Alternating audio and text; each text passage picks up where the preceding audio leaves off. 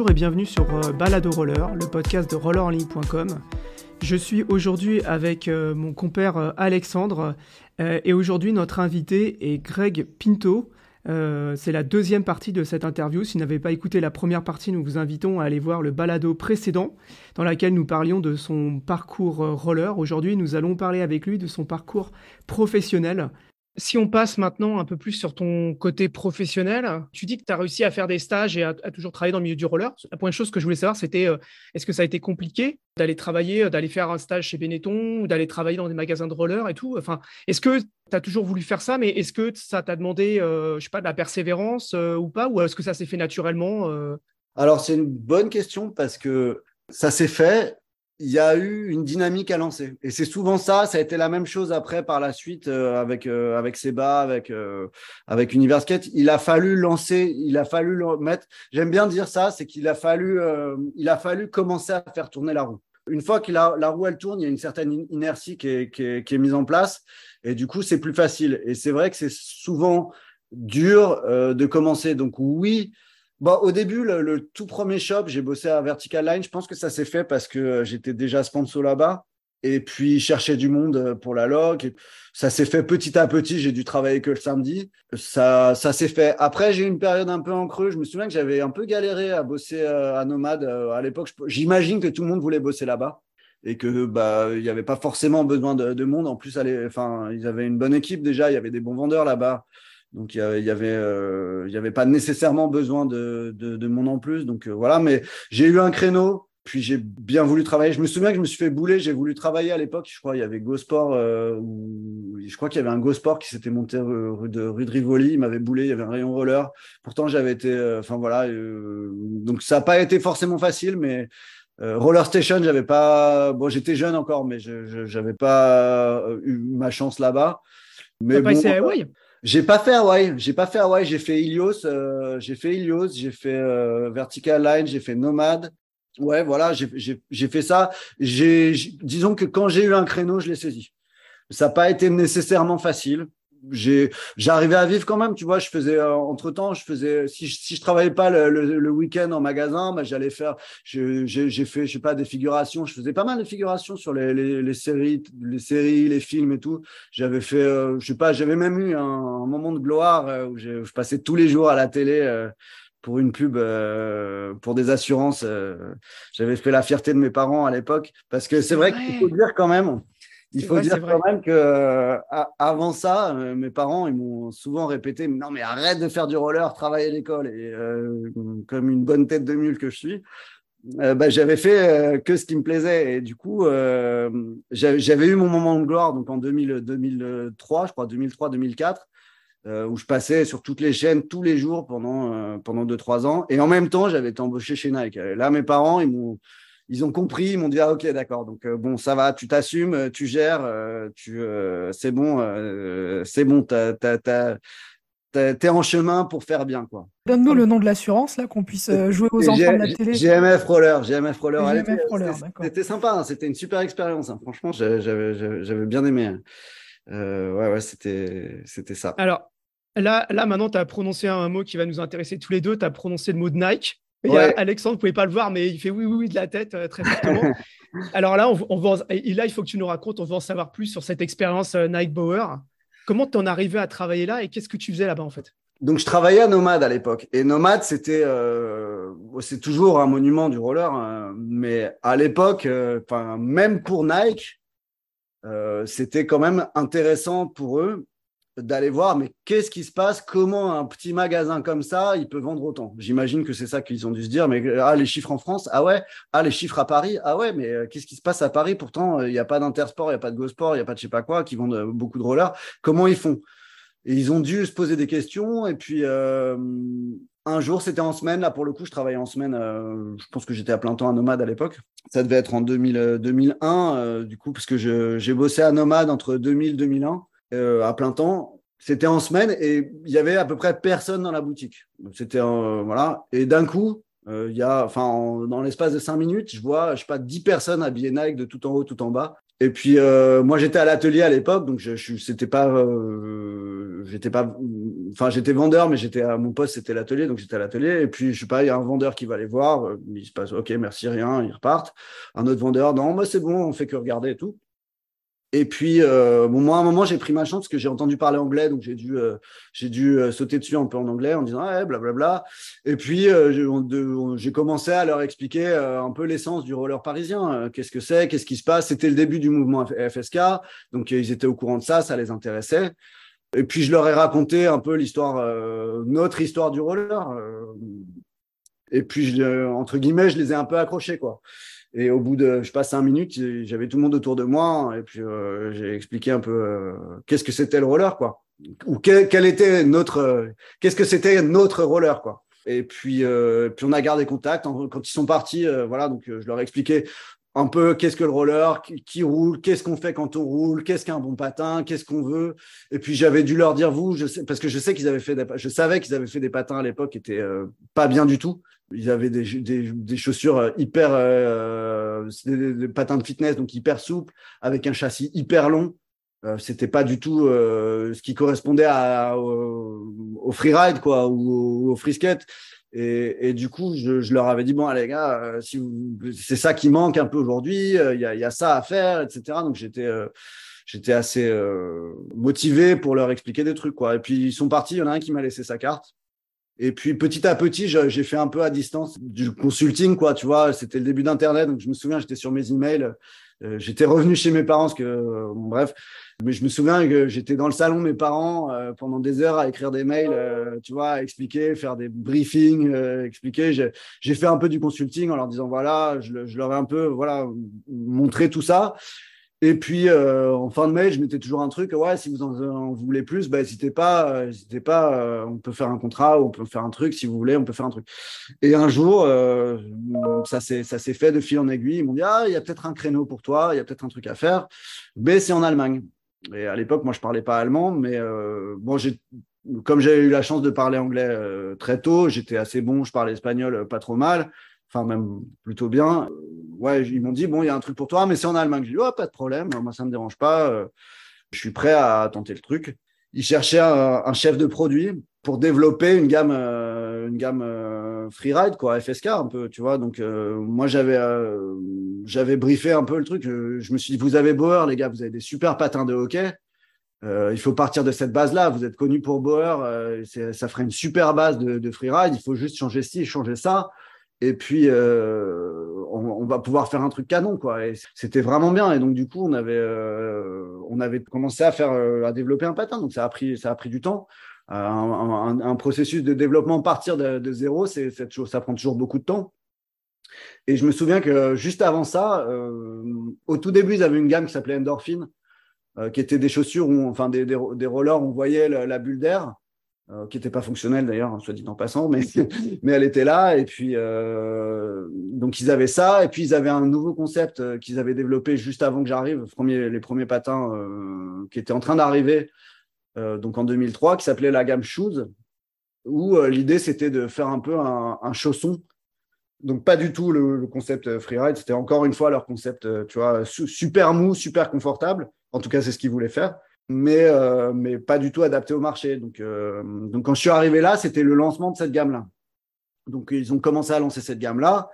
Et puis, euh, ils ont essayé de, enfin, en, ils ont essayé de commencer à la vendre euh, en parallèle du développement qu'on était en train de faire pour le, le, le la, gamme qu'on avait, euh, la gamme Freeride, quoi.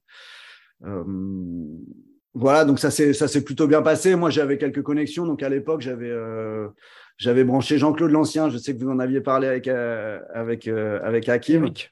Euh, oui, oui, avec Hakim, avec, ouais, Eric aussi, ouais. avec Eric aussi, ouais, ouais, bien sûr, avec Eric aussi, parce qu'il avait bossé à Huawei, je crois. Donc du coup, moi, je l'avais, euh, je l'avais, je l'avais rapatrié un peu pour qu'il fasse, euh, pour qu'il fasse le rep euh, pour pour Nike. Donc voilà, il avait commencé à vendre ça un peu. Donc on avait commencé à vendre ça et petit à petit, voilà, ça s'est fait. Donc nous, on avait pas mal avancé. On était arrivé jusque jusqu'à la fin du projet. Donc on avait une gamme de patins. On avait trois modèles. Euh, on était parti sur de l'UFS, donc un patin de hockey un peu euh, typé euh, avec quelques changements. On avait mis un, un, slider sur le côté. On avait mis une super platine aussi avec, avec une base hyper large pour, pour avoir vraiment un bon, un bon maintien, châssis court, bas. Enfin, on avait fait un truc, on avait fait une gamme super bien. Quoi. Je, me, je me souviens, on avait fait la gamme 360, 540, 720. Tu vois, on avait fait on, avait, on était arrivé au bout du concept, sauf que euh, euh, je ne veux pas aller trop vite pour dire ça parce que ça va déclencher beaucoup de choses, mais en gros, euh, quand je suis arrivé, ils ont lancé la gamme Shoes en parallèle, donc ça c'était 2003, et ils ont eu énormément de commandes, notamment, notamment, mais pas que, en Corée.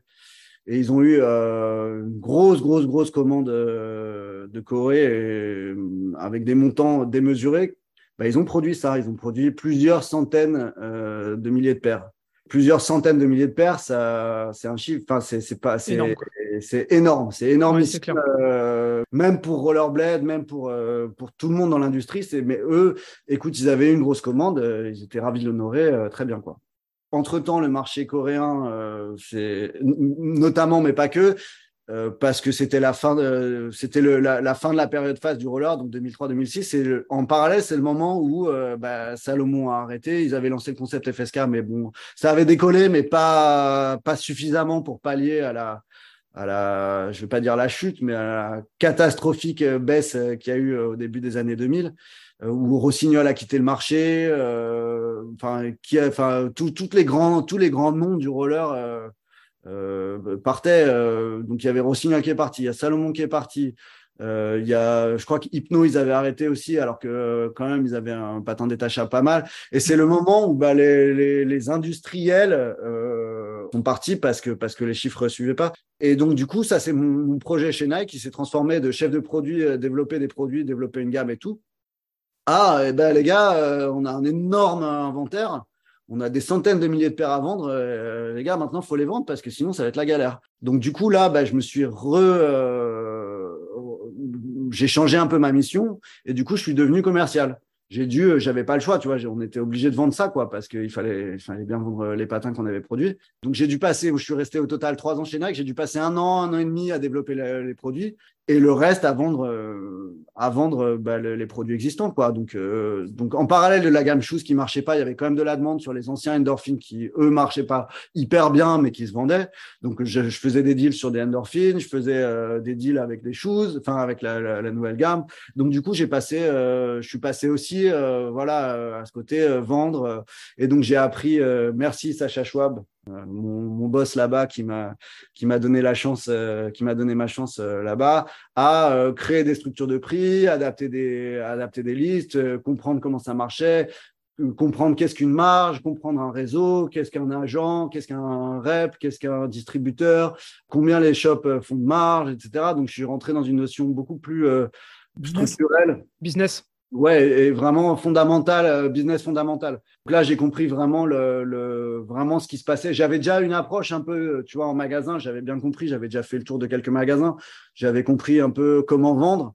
J'avais compris euh, comment réparer, qu'est-ce qu'il faut. J'avais compris un peu les besoins. Mais là, je suis venu dans, je suis passé un peu dans une autre dimension, quoi j'ai dû, par la force des choses, euh, développer d'autres compétences. En fait, il y a un truc que je trouve vraiment incroyable, c'est que si tu parles avec des gens, personne te citera jamais comme élément un peu fondateur euh, l'arrivée de la Corée et le, et, enfin, et le gros crash que ça, que ça a généré. Pourtant, quand tu as travaillé dans un magasin ou quand tu as côtoyé des gens qui, qui, étaient dans le business, euh, ça a été un, un élément assez, euh, enfin, vraiment très, très important. En fait, c'est fou ces, ces, ces, événements qui sont un peu passés sous le silence et qui, en fait, ont vraiment, ont vraiment eu un, gros impact sur tout le marché, en fait. Sabine en bah parle un peu dans, dans son interview aussi c'est un peu, c'est malheureux, mais ce qui s'est passé aussi, c'est que les industriels qui tenaient le marché, ils n'ont pas vraiment redynamisé le marché, ils n'ont pas vraiment boosté le marché. Alors, euh, ils ont fait des profits, et tant mieux pour eux, hein, tu vois, ils vendent des rollers, ils ont des entreprises euh, qui marchent, mais ils n'ont pas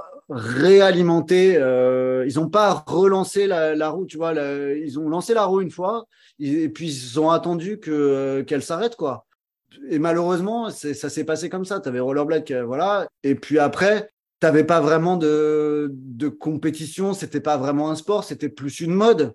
Et nous, c'est ça qu'on a essayé de changer et que je pense qu'on a réussi à faire, c'est qu'on a transformé un peu le roller, qui était une mode, un effet de mode à, euh, à un sport où il y a des athlètes qui s'entraînent, il y a des profs, il y a des clubs, il y a, des, il y a un, vrai écosystème solide et des bases, euh, des vraies bases qui permettent voilà, de, de, gérer ça sur le long terme. Avant ça, c'était quoi? Il y avait le marché fitness euh, où il y avait les randos, et puis il y avait le marché junior, et puis c'est tout quoi. Euh, il n'y avait, il y avait pas vraiment d'autre chose. Donc en gros, euh, nous, ce qui a changé quand on est arrivé sur le marché, c'est qu'on a, et Powerslide aussi, il faut quand même leur, leur, leur, leur attribuer ça, c'est que c'est depuis ça, depuis ces années-là où tu as les grosses entreprises qui sont parties, le marché, maintenant, il appartient aux riders. Et c'est une différence fondamentale, c'est que nous, évidemment, on est entrepreneur, on essaie d'avoir une entreprise qui marche, etc. Mais avant tout, on est pratiquant et passionné et concerné par le, bien-être de notre marché. Et on fait euh, tout ce qu'on peut pour dynamiser, pour pérenniser, euh, alors on va dire le marché, mais en réalité, c'est d'avoir, de faire en sorte que les gens roulent. Nous, c'est ça, c'est ça notre euh, notre credo en fait, c'est de faire rouler les gens parce que parce que c'est ce que je disais tout à l'heure. Moi, peut-être que je roule moins, mais j'ai cette satisfaction personnelle de faire en sorte que les gens roulent bien. Et du coup, oui, bah, marché euh, si tu fais rien pour ça, bah, lancement, croissance, maturité, déclin, voilà, ce qu'on t'apprend à l'école, hein, c'est qu'au bout d'un moment, bah, si tu fais rien, ça se pète la gueule. Hein, c'est, quelque part, c'est normal. Alors oui, c'est dommage, ça a été hyper brutal. Euh, ça a fait mal à beaucoup de monde. Voilà, le marché, il n'était pas forcément c'était pas forcément des, euh, un, gros marché solide avec des gens qui étaient expérimentés. Donc, euh, enfin, il y avait beaucoup d'entrepreneurs qui ont ouvert des, des, shops, mais qui savaient pas forcément comment ça marchait le business. Enfin, voilà, ils ont fait des erreurs aussi. Et puis, euh, des dominos, tu vois, ça, il y a, y a, des effets de chaîne, quoi. Et, puis, au final, il y a un marché saturé. Et puis, voilà, lui, il commence à baisser le prix pour vendre son stock. Et puis, lui, il baisse encore, encore plus. Les produits, ben, on va pas essayer de faire mieux, on va essayer de faire moins cher. Et puis, du coup, les patins, ils sont pas confortables. Les mecs, ils achètent leur paire une fois, ils roulent une fois, ils arrêtent de rouler parce que c'est pas confortable, parce qu'ils se pètent la gueule, parce qu'ils n'arrivent pas à rouler. Et c'est normal. Enfin, tu vois, ça, c'est quelque part, c'est en, rétrospectivement, c'est pas une surprise, en fait. Évidemment, ça aurait été dur à anticiper. Ça a été dur à anticiper. D'ailleurs, ça s'est pas anticipé. Si tu regardes euh, à, à, posteriori, c'est, ça, ça a du sens, en fait. Quelque part, ça a donné une chose bien, c'est qu'aujourd'hui, les riders tiennent l'industrie et nous, je, pense qu'on fait pas les mêmes erreurs, tu vois, même si euh, voilà, il y a eu un gros boom avec le Covid, du roller, des sports outdoor, des bikes, des vélos, machin. Il y a beaucoup de. C'est difficile en ce moment. Le... Là, aujourd'hui, 29 euh, mars 2023, euh, le, marché, il est, il est, difficile. Il y a eu des effets de chaîne, il y a, il y a une saturation du marché et tout ça. Mais il y a quand même une différence qui est quand même, à mon avis, fondamentale. C'est que, voilà, on est concerné par apporter des nouvelles choses, continuer d'innover, continuer de faire rouler les gens et non pas juste tracher le marché et, euh, et faire moins cher et puis euh, vendre à Gosport euh, pour écouler les stocks quoi ou vendre à vente privée, tu vois. Moi, ce que j'aimerais comprendre, c'est comment tu passes de je roule avec Seb, on, fait, on fait des compètes, tout ça c'est cool, à je, je, je m'associe avec Seb et, c'est parti, on monte notre business et voilà. C'est quoi le l'enchaînement qui fait que tu rejoins Seb et que et que, euh, et que vous commencez à, au départ à distribuer les patins et puis après à faire les patins Comment, comment ouais. ça Ouais, bah alors bon, faut savoir que Seb, euh, on, on roulait beaucoup avant, avant, euh, avant tout ça. Même, même toi, tu nous connaissais, même, même Alex aussi, je crois. on se connaissait déjà et, et, avec Seb, on avait déjà vadrouillé, on avait déjà vadrouillé, on avait déjà été aux quatre coins du monde, on avait déjà fait pas mal de trucs ensemble. Je me souviens, on avait été à Cape Town, on avait fait une complète Red Bull en descente, on avait déjà fait plein de, plein de trucs ensemble, on se connaissait bien, on roulait bien, on était déjà potes. Moi, je savais que, euh, que je voulais être dans l'industrie euh, et j'avais, euh, j'ai eu la chance de, bah, voilà, de trouver ma voie. Lui, en, lui, en tant qu'athlète, il a eu une autre euh, opportunité. C'est-à-dire que voilà, il a eu l'opportunité d'être sponsorisé et euh, bah, quelque part, il a dit bon bah voilà, euh, moi je vais commencer mes patins, mais euh, il faut que ça soit des patins qui me conviennent, sinon je peux pas rouler avec. Donc moi déjà j'étais dans l'industrie et lui il a eu l'opportunité euh, d'aller vers carrément. Moi j'avais pas touché aux usines. Enfin j'avais quelques contacts avec les usines de par de par Nike Boer parce que je travaillais parce que je voilà j'avais j'étais en lien avec les commandes et tout. Mais lui lui il a été là-bas en Chine. il a visité les usines, il avait les contacts et tout ça. En parallèle, même je ne sais pas si je dois le dire ou pas, mais à un moment, il est, ça, a été, euh, ça a été une option de, de, de, faire en sorte que Seb euh, soit une des icônes de la marque Nike pour mon projet, tout ça. Donc, tu vois, on, avait déjà cette idée de collaboration. On avait déjà des, projets communs potentiellement. même au début, il voulait que je sois son agent. Enfin, tu vois, il y, avait déjà, on avait déjà une ambition. On avait créé avec Olivier Pinero, on avait déjà une asso on avait organisé des événements, on avait déjà fait des trucs ensemble. Pareil, on, lui aussi vivotait du roller, donc quand il y avait des castings, des trucs comme ça, il était là. On s'était souvent, euh, Seb et moi, qui étaient pris sur les tournages. On se retrouvait tout le temps sur les tournages. Enfin voilà, il y avait déjà une, on était déjà, on faisait déjà des trucs ensemble en fait, en réalité. Moi, quand j'ai lancé ça, j'ai essayé de le rabattre chez Nike, ça n'a pas, pas vraiment marché parce que lui, il a eu l'opportunité de produire. Donc en parallèle, euh, où moi finalement, je me suis retrouvé à vendre euh, des produits chez Nike, euh, lui, il était déjà en train de lancer son projet. Les, choses se sont bien concordées. En, gros, lui, il a fini de développer son patin en 2005, et moi, j'ai à peu près fini de vendre. enfin, pas que moi, hein, évidemment, mais Nike avait fini à peu près de vendre les, les, patins en stock, et c'était plus ou moins clair que le projet Nike, voilà, il allait s'arrêter à plus ou moins long terme. Donc moi, j'avais regardé j'avais, j'avais eu des contacts pour, euh, pour continuer à bosser chez Nike France et tout. J'avais, euh, j'avais cette opportunité-là. Mais en réalité, Seb, il m'a débauché. Euh, il a vu que j'étais un peu le catalyseur dont il avait besoin pour Universkate. Donc, on s'est mis d'accord. Moi, je lui ai dit, OK, je veux bien venir, mais, mais, mais il faut que, voilà, on soit, on soit associé, on soit partenaire et tout. On fait ça. Donc oui, lui, c'était lui qui, c'était lui l'icône et c'était lui qui avait développé le projet, etc. Donc euh, c'était lui le, c'était lui le, le, le, le fondateur d'Universkate, mais mais en même temps, moi, j'étais le catalyseur. Donc on a toujours fait une bonne équipe. Quand on allait sur les championnats de France de slalom, on faisait euh, les championnats de slalom en double. On, voilà, on, on, faisait toujours tout ce qu'on avait fait ensemble, on l'avait bien fait. Ça avait toujours bien marché. On connaissait, on, a, on avait, euh, on savait euh, tous les deux qui on avait en face. Et donc, il m'a simplement débauché. En fait, il m'a dit, bah, vas-y, viens chez, chez Universkate, euh, on va faire un truc. Et puis, euh, moi, à l'époque, euh, je, je, rentrais d'Allemagne, j'avais pas d'impératifs familiaux, j'avais un peu d'argent, tu vois, comme j'avais un peu économisé à droite à gauche, tu vois, avec Nike, machin. Je pouvais me le permettre. Et c'est d'ailleurs un, conseil, j'en avais parlé avec mes potes de chez Nike. Je, me posais la question qu'est-ce que je vais faire dans ma vie? Est-ce que je continue chez Nike? Est-ce que, je me mets à mon compte? Et c'est euh, Monica Mayer qui m'a qui m'avait donné un bon conseil et d'autres d'ailleurs euh, parce que j'avais discuté et qui m'a dit écoute t'as, t'as, rien à perdre, c'est le moment de le faire. T'as pas d'enfant, t'as pas de famille, t'as pas de charge, t'as, t'as rien qui t'empêche je me suis, euh, je me suis euh, associé avec Seb pour, euh, pour Universkate. Donc, c'était le tout début. C'était, je crois que Seb, il avait fait une prod avant que j'arrive, ou c'était peut-être, c'était au pire la deuxième prod. Je crois qu'il avait fait peut-être une première vague, mais toute petite. Et à l'époque, il était encore chez sa mère, il y avait des pères plein de salon, enfin c'était c'était freestyle. Et du coup, il m'a dit bon bah vas-y viens. Et du coup, en 2006, je suis arrivé, je venais travailler chez sa mère dans sa chambre. Euh, enfin dans la chambre de Seb, évidemment. Mais euh, donc du coup, je venais le matin et, euh, et, puis et puis on faisait des, des journées à bosser sur l'ordi. Le soir, on allait rouler. On faisait de la promo, on, voilà, on tournait, il y avait des vidéos, lui faisait déjà des trucs, on a, et on a lancé la machine comme ça, jusqu'à ce qu'on ait suffisamment d'argent pour louer un local. Donc on a loué un local en 2007, je crois, euh, on avait eu un, stagiaire qui s'appelait euh, J.E. Chapartegui, qui, qui après a fait du roller foot aussi. Donc c'est lui qui nous avait aidé à trouver nos premiers locaux voilà, on avait 60 mètres carrés, on était les rois du monde, quoi. On avait, on avait notre stock, on faisait venir euh, nos premiers, euh, nos premiers containers et puis, euh, et puis c'était parti.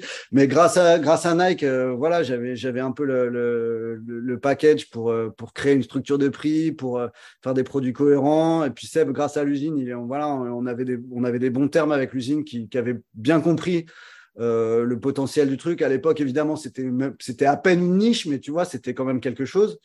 Puis on a eu, euh, les choses se sont bien, bien combinées, quoi. On a eu le timing, ça s'est bien fait.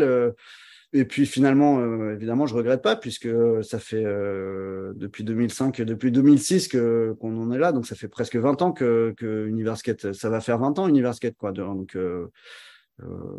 donc c'était le bon choix, quoi. Ouais, effectivement, je crois que j'ai testé votre première paire qui s'appelait à l'époque effectivement Universkate.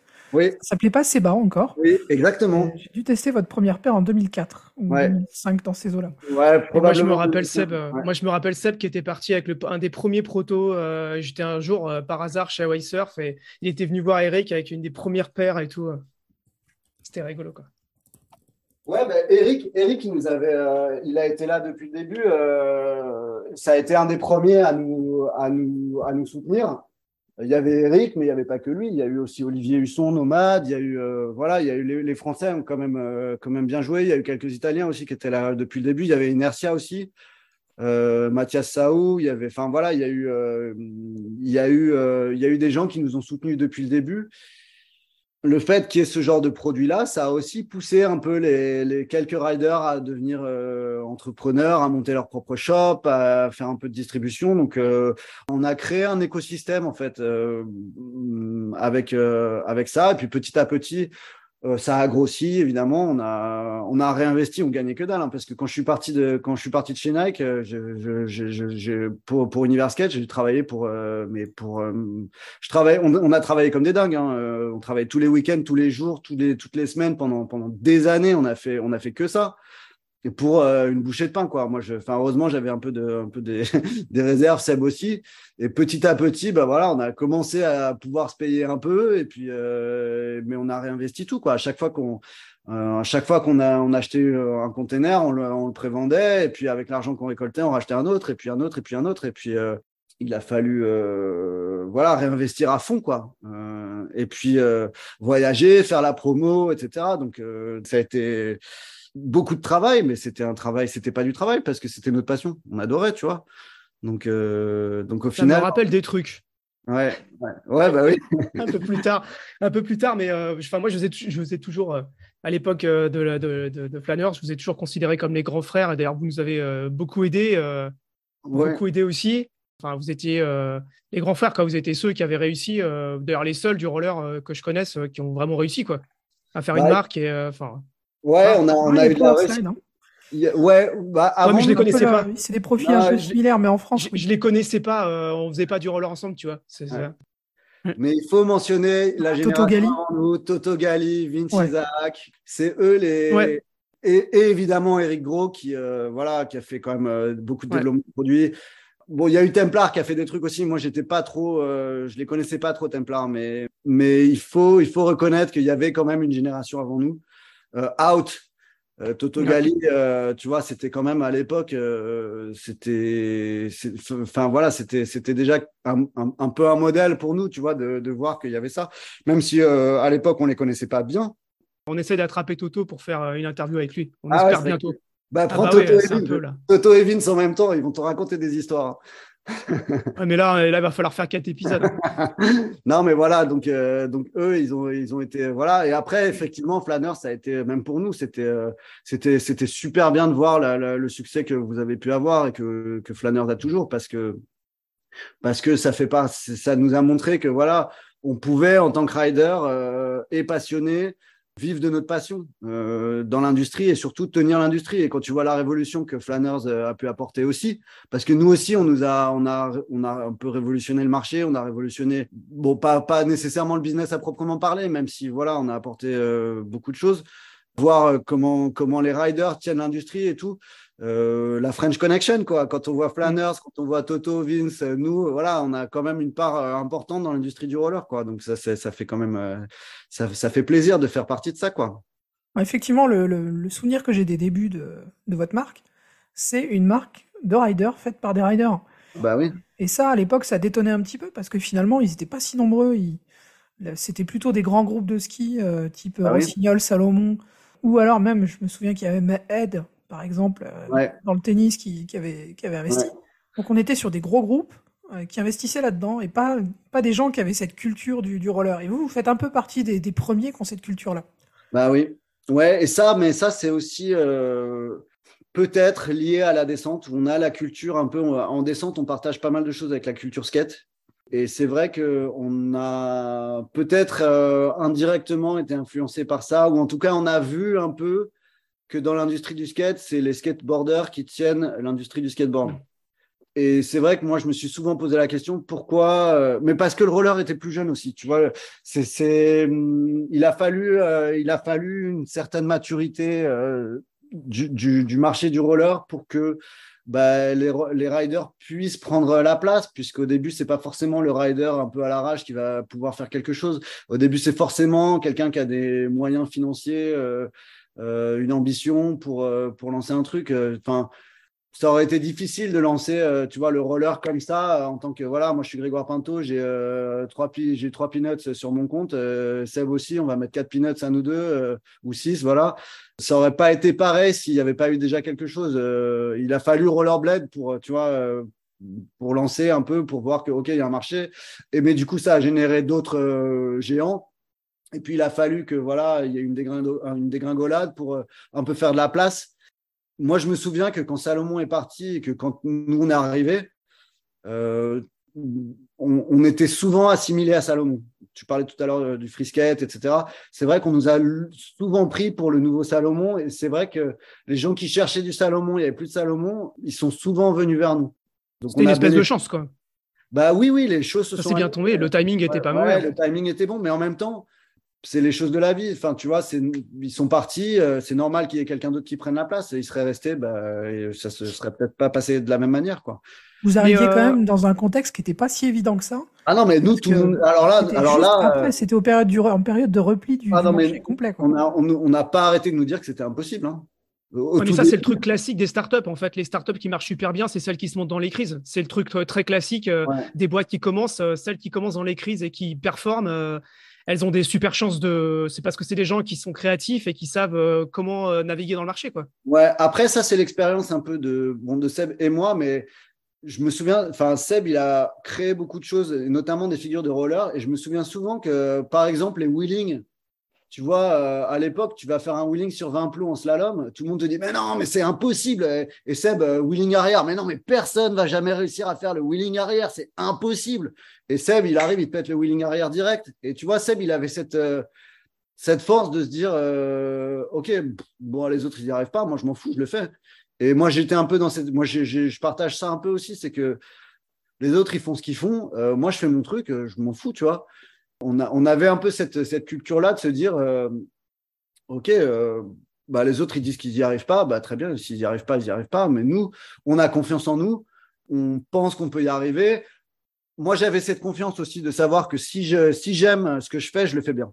Et ça, c'était un peu l'expérience aussi que c'était, voilà, c'est une des choses que je, dont je suis parti chez Nike. j'ai su que si je faisais quelque chose qui me plaisait, je le savais avant, mais ça l'a confirmé, tu vois, j'ai pu avoir cette, euh, cet accomplissement personnel et Seb aussi, euh, où on s'est dit, bah, écoute, nous, on sait que si on le fait, euh, on peut avoir confiance en nous. OK, il faut travailler. OK, il faut le faire de cette manière. OK, tu vois, il y a des choses à faire.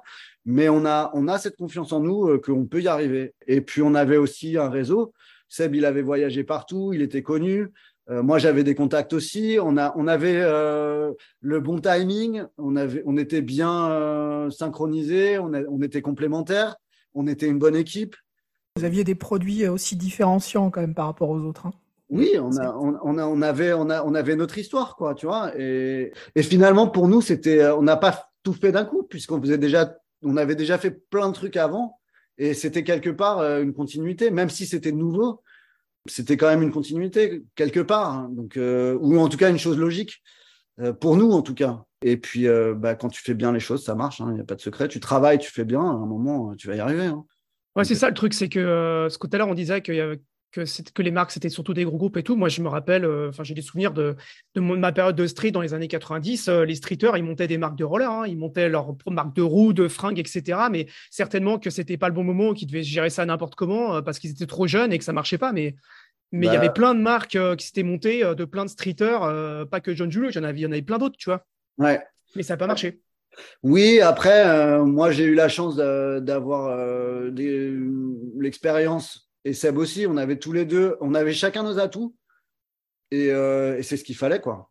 On s'est bien trouvé, on avait la même ambition, la même volonté et puis ouais ouais voilà on l'a fait quoi.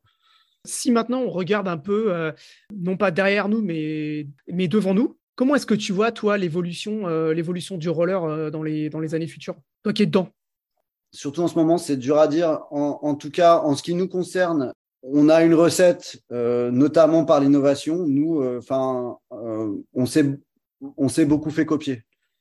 à l'époque, avec Universket, même à l'époque, quand on était sponsor euh, Technica, tu vois, on leur disait voilà, il faut mettre un slider abrasif pad, il faut ci, il faut ça. Ah non, c'est pareil, c'est impossible, vous allez, ça marche pas, on peut pas faire ça, on peut pas faire ça.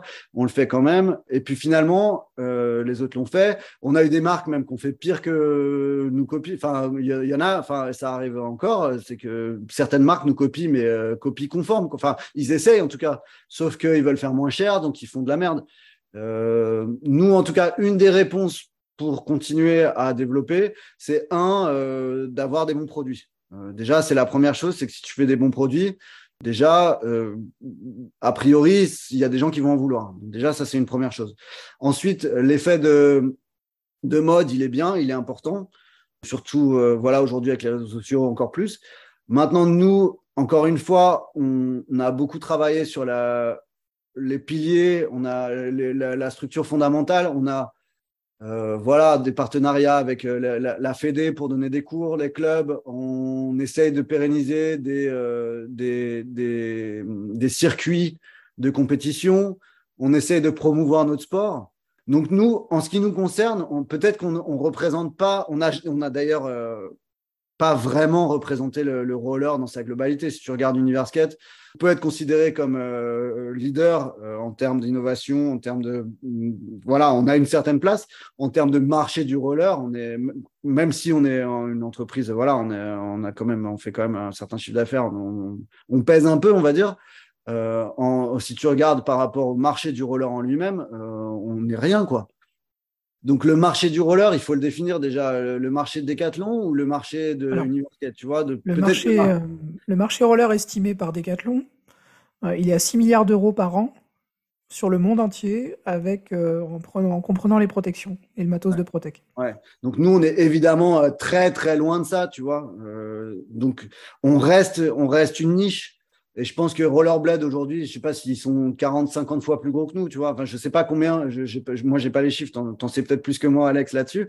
Mais euh, même si j'ai une petite idée, mais même même Powerslide, tu vois, on est des acteurs euh, majeurs, mais on est-ce qu'on quel marché du, roller on représente? Tu vois, peut-être que les, autres qui vendaient pas en 2006. Tu parlais tout à l'heure de Ed.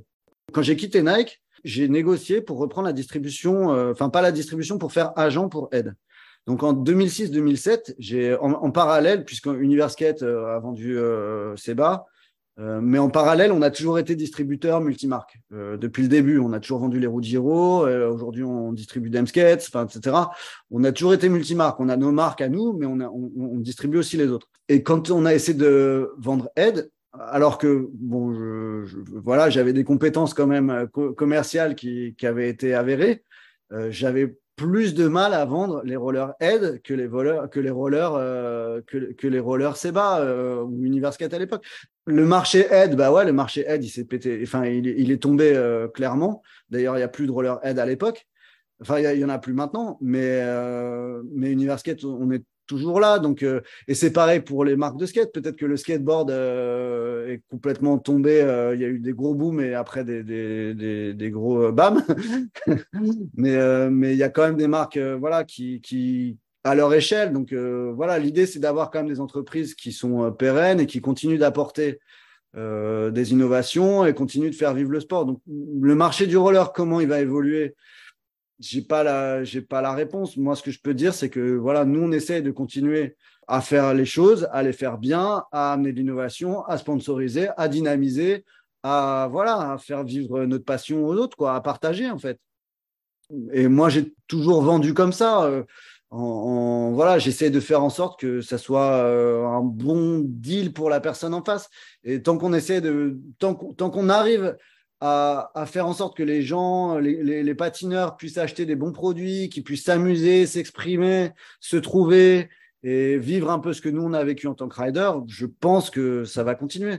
Après, il y aura peut-être des innovations comme Flanners a pu être euh, un game changer, comme euh, je sais pas, on parle du roller électrique, euh, etc. Donc il y a peut-être des choses qui arriveront avec plus ou moins de réussite, j'en sais rien, mais en tout cas en ce qui nous concerne, euh, voilà, on continue à travailler, à pousser, à dynamiser. Bon, voilà, après le, le, le marché, ben, le marché il est ce qu'il est. Nous, on a toujours été en décalage un peu euh, du marché. J'espère que ça continuera bien, quoi. Il n'y a, a, pas de raison, quoi. Et le quad? Comment tu vois, comment tu vois ce retour du quad et cette nouvelle population qui, arrive et qui, qui fait du se met au roller en fait? Bah écoute, très bien. Franchement, c'est super cool. c'est ce qui s'est passé. Il y a eu beaucoup de choses bien. Euh, il y a Moxie qui a fait des choses vachement bien aussi. Vous, vous avez fait euh, beaucoup avec Flanners. Nous, avec Luminous, on a quand même apporté aussi euh, un, produit qui permet d'appréhender, enfin, qui permet, donc c'est des roues lumineuses avec un spectre. voilà, donc quand tu, quand tu roules, tu as, des lumières, tu es vu. Donc il y a un aspect sécuritaire, il y a un aspect, voilà, tu peux rouler sur la rue. C'est comme si tu peux rouler dans la rue et être vu voilà, les gens te regardent, même ça, ça, génère quand même euh, un, une certaine, euh, un certain enthousiasme. Euh, et le quad, c'est pareil, tu vois, ça, ça, a bénéficié quand même de cette. Il y a eu l'effet de mode, quad, c'est très bien qu'il soit là. je trouve que c'est super cool. Et comme je l'ai dit au, tout début, pour moi, ça fait pas de distinction que tu fasses du quad, que tu fasses du inline, trois roues, quatre roues, cinq roues. pour moi, c'est la même chose peu importe la pratique, si j'ai si j'ai envie de faire du quad demain, ben vas-y, je, moi je fais du, enfin j'en fais un peu encore, tu vois. Et c'est super cool qu'il y ait du quad. Je pense que les les, les consommateurs de quad, euh, à un moment, ils ont peut-être besoin d'acheter une paire de inline pour aller plus vite, pour se déplacer, pour etc. Quoi, tu vois. Donc euh, non, c'est vachement bien qu'il y ait eu ça. Euh, c'est toujours bien pour euh, pour la roulette, quoi. Écoute, là, je pense que on, parle depuis euh, pas mal de temps. Ouais, c'est vrai que c'est passé vite, hein, c'est pas mal. Ouais, on pourrait parler encore. Voilà, on pourrait quand même encore parler pas mal de, pas mal de temps. Mais euh, et euh, avant de s'arrêter, là, on, a une question rituelle qui est en fait une tribune libre. Donc en fait, à toi la parole. qu'est-ce que tu as envie de passer comme message? Qu'est-ce que tu as, envie de dire aux auditrices et aux auditeurs de Balado Roller bah, je voulais, je vais essayer de faire simple, mais je voulais juste, voilà, je voulais euh, porter tribune euh, ou, en tout cas euh, mettre le roller dans ce, en général en avant. je trouve qu'on a, on a de la chance tous de faire partie de, de, de ce, de ce milieu-là. On est, on est tous impliqués d'une manière ou d'une autre. Il y a beaucoup de gens qu'on pourrait tous remercier. Euh, J'espère qu'il y a beaucoup de gens qui peuvent profiter un peu de notre travail collectif, même de vous, ce que vous faites, c'est difficile de, remercier une personne ou une autre. Donc, je pense juste voilà, qu'on a de la chance de faire partie de, cette communauté-là, qu'on continue tous à faire tourner la roue. Voilà, on a de la chance de faire partie de ça et qu'on mette tous un peu la, main à la pâte euh, ou le pied dans les rollers, euh, plus exactement, pour essayer de, voilà, de partager notre passion. Et voilà, je, je, pense que tout le monde se reconnaîtra un peu là-dedans, j'espère. Et, et, comme ça, j'oublie personne. Un super mot de la fin. Hein. Ouais, non, c'est. Et c'est avec le cœur. Ouais. Merci Greg, en tout cas, c'est cool. Ouais, merci beaucoup Greg. Euh, c'est super. En plus, euh, ce que je trouve génial, c'est que comme on a interviewé Seb, et toi, on a les deux phases de, de l'histoire d'Univers Skate et tout. C'est très, très cool, de voir les deux points de vue. Ça, c'est vraiment très, très chouette. Ouais, et puis l'avant, l'avant qui était hyper important aussi pour comprendre comment ça se construit et comment ça, on, a, on, en arrive là et la complémentarité qu'il pouvait y avoir entre vous deux. Ouais. Bah écoute, euh, ouais, ouais, il faut, il euh, n'y a pas de secret, il faut croire en soi, il faut, voilà, faut, faut, faut, faut bosser, il faut bien faire et puis, euh, puis ça marche, hein, c'est tout, c'est ça. Hein.